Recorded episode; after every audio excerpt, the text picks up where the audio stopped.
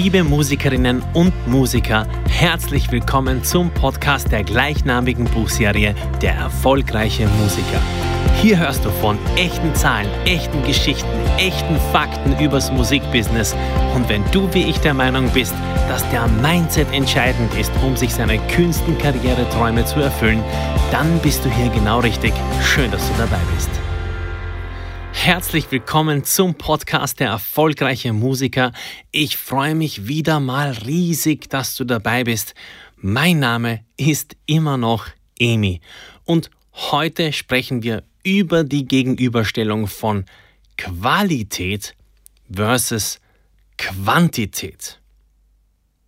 Mir ist klar, dass du ganz genau weißt, was ich damit sagen will. Du hast immer die Möglichkeit, entweder viel zu produzieren viel zu machen und das bei einer geringeren Qualität oder auch wenig zu machen dafür, eine enorm hohe Qualität zu erzielen. Und oft ist im Business tatsächlich die Frage, was zahlt sich da jetzt mehr aus, in welche Richtung ähm, will ich da gehen? Und wir könnten hier natürlich gegenüberstellen, zum einen die emotionale Komponente, also was das für einen Musiker selbst bedeutet, weil hier ist natürlich richtig, wir wollen immer so qualitativ wie möglich arbeiten. Aber auf der finanziellen Seite gesprochen ist das eben nicht immer so klar, weil es eben sein kann, dass sich Dinge ähm, besser verkaufen, wenn es mehr davon gibt. Und dafür muss man eben vielleicht eine Qualität zurückschrauben. Aber genau das werden wir jetzt ein bisschen näher beleuchten. Ich werde dir ein bisschen meine Gedanken geben ähm, zu diesem ja wirklich sehr interessanten Thema, wie ich finde. Äh, zuallererst möchte ich mit einer Geschichte aus meinem Leben starten. 2006 gab es einen Gesangswettbewerb in Österreich, der nannte sich The Voice. Und das ist nicht der The Voice-Wettbewerb, den wir heute so kennen aus dem Fernsehen, ähm, aber der hieß auch The Voice. Und das war der größte Gesangswettbewerb in Österreich, der nicht im Fernsehen übertragen wurde. Also zum Vergleich, es gab 2006 noch, ich glaube, Starmania.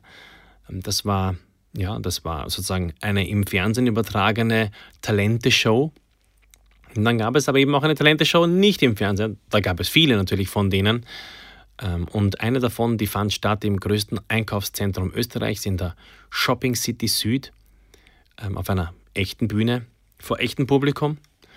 Und der hieß eben The Voice. Und für diesen Gesangswettbewerb habe ich mich angemeldet.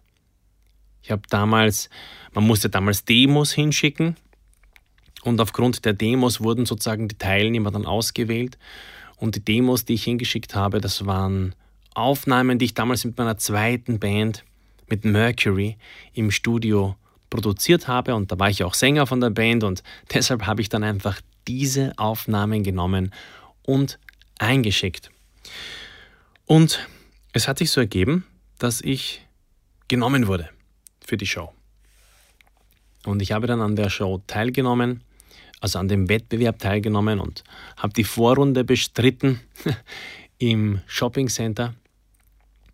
Und äh, es war so, dass ich in der ersten Show eigentlich mit ziemlichem Abstand gegen zehn Teilnehmer ähm, gewonnen habe. Das, das, war irgendwie so überhaupt keine Frage. Das war ganz klar.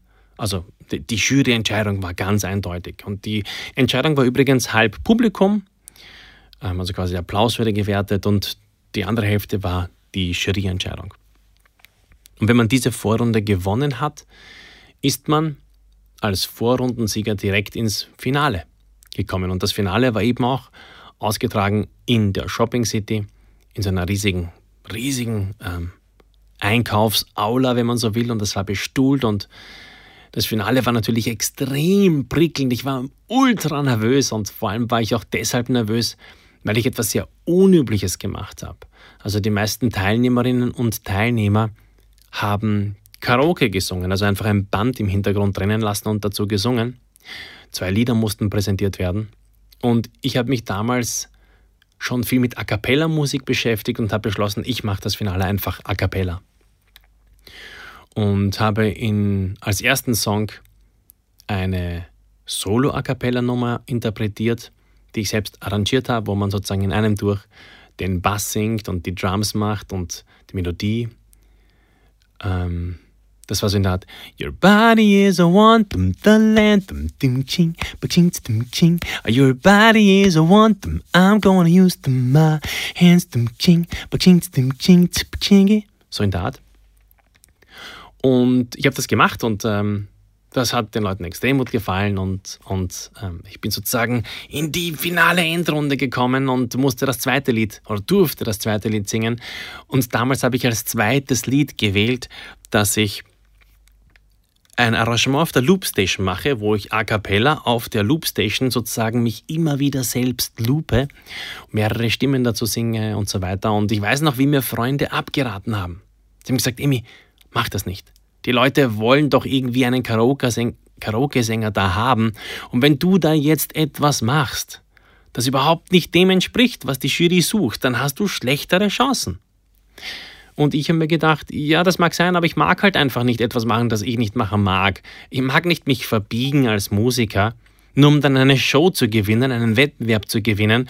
Und dann müsste ich irgendwas tun, was die von mir wollen, vielleicht. Und das taugt mir nicht. Ich will, dass die mich so kennenlernen als der Musiker, der ich eben bin. Also habe ich dann a cappella mit Loopstation gesungen und habe auch den Wettbewerb gewonnen.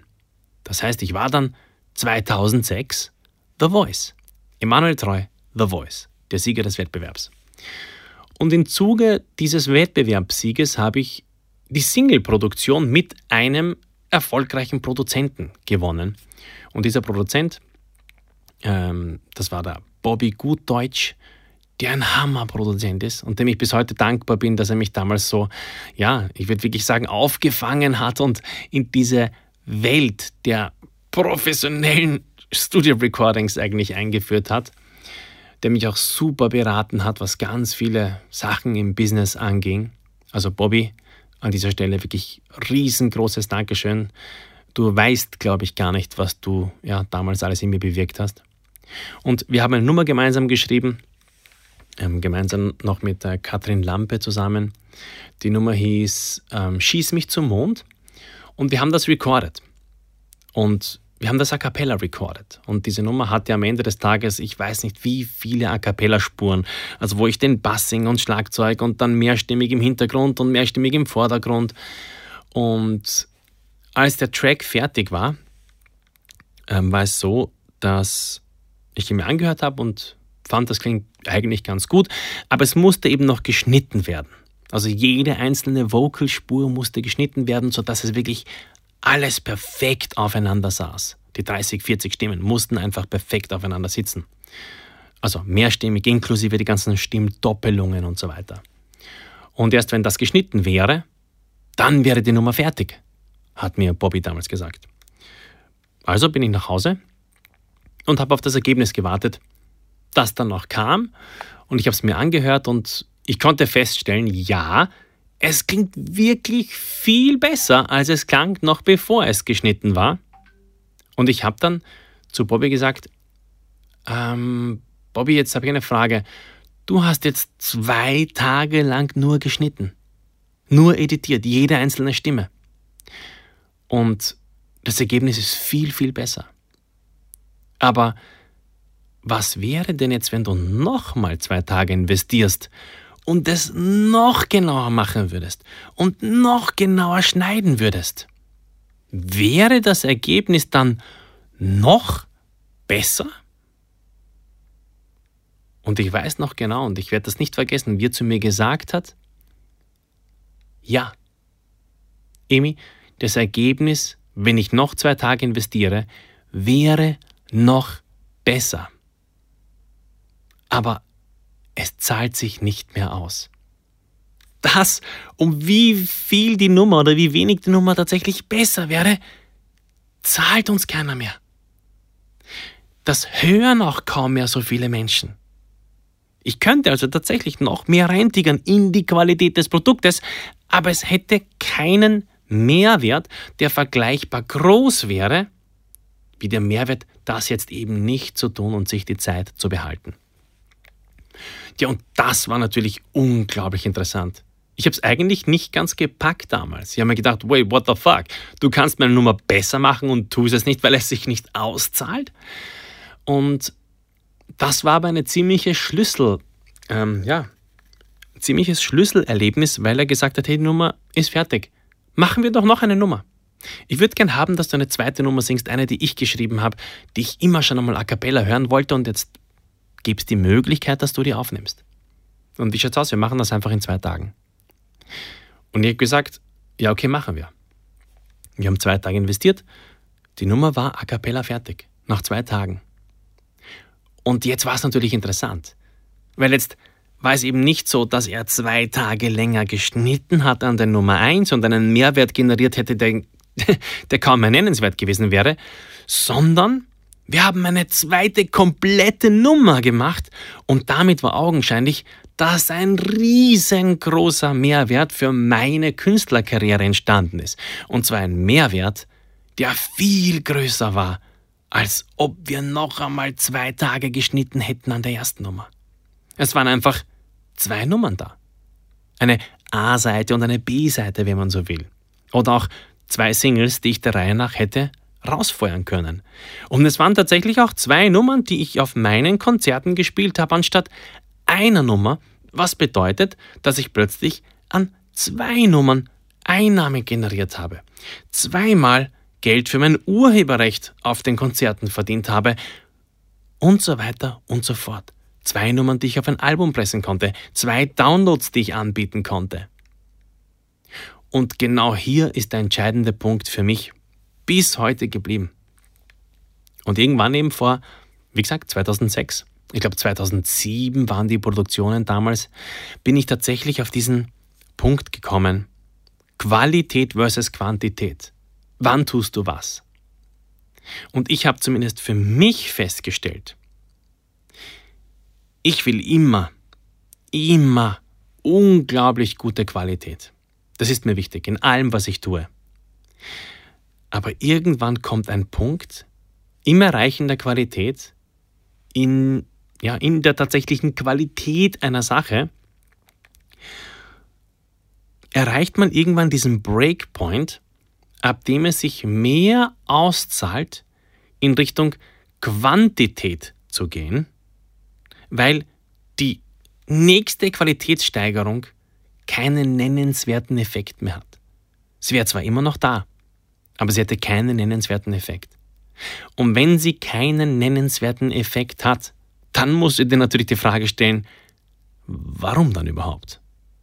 Also quasi, wenn es kaum wem auffällt, wenn es kaum mehr Geld bringt, wenn es kaum einen Unterschied macht, warum dann überhaupt? Und immer dann, wenn dieser Punkt erreicht ist, ist der Zeitpunkt da, um in die Quantität zu gehen. Und wie lange gehst du in die Quantität? Du gehst so lange in die Quantität, bis du den Punkt wieder erreichst, dass du merkst, es macht jetzt keinen nennenswerten Unterschied mehr. Du gehst wieder in die Qualität. Und das ist für mich so ein bisschen ein Spiel, das man eben in Balance auch halten sollte. Vergleichbar, wie ich es schon beschrieben habe in meiner Podcast-Episode äh, mit dem Titel Der Weg der Mitte. Oder auch die Balance im Sinne der Yin-Yang-Regel, die ich auch schon besprochen habe. Also, Quantität und Qualität sind beide wichtig. Beide. Nichts davon ist schlecht und du solltest jedes von beiden so lange forcieren oder so intensiv forcieren, bis du eben der Meinung bist, es zahlt sich gerade nicht mehr aus, in diese Richtung zu gehen. Wenn du zum Beispiel, keine Ahnung, 20 Songs bei dir liegen hast und keiner macht was mit diesen Songs, also keiner veröffentlicht, du findest keinen Künstler, ähm, aber du hast 20 Songs rumliegen, na klar kannst du deinen 21. Song schreiben, ist zwar richtig. Aber vielleicht ist jetzt auch der Punkt gekommen, wo du dir die, Fragen, die Frage beginnen solltest zu stellen, naja, vielleicht sollte ich mich nochmal um die Qualität dieser 20 vorhandenen Songs kümmern. Vielleicht kann ich die insgesamt verbessern und damit deine Chancen auf einen zukünftigen Release zum Beispiel zu steigern. Und das gilt natürlich immer für jegliche Tätigkeit innerhalb des Musikbusiness. Genauso könnte ein Songrepertoire von 100 Liedern super sein. Und das 101. Lied macht aber nicht einen vergleichbaren Unterschied, wie an der Qualität der Songinterpretationen zu arbeiten. Qualität und Quantität. Behandle sie beide entsprechend ihres Status. Sie sind wichtig, aber nur in einer Kombination entfalten sie ihre gesamte Kraft. Music Forever. Wir hören uns. Richtig cool, dass du auch diesmal wieder dabei warst beim Podcast zur gleichnamigen Buchserie Der erfolgreiche Musiker. Du findest wie immer alle Infos in der Podcast-Beschreibung und on top gibt es dort weiterführende Links zu meinem Blog, meinem Mentoring-Service, meinen Büchern und allem, was ich sonst noch so zu sagen habe, um dich auf deinem Weg ein erfolgreicher Musiker zu werden, zu unterstützen. Music Forever, wir hören uns.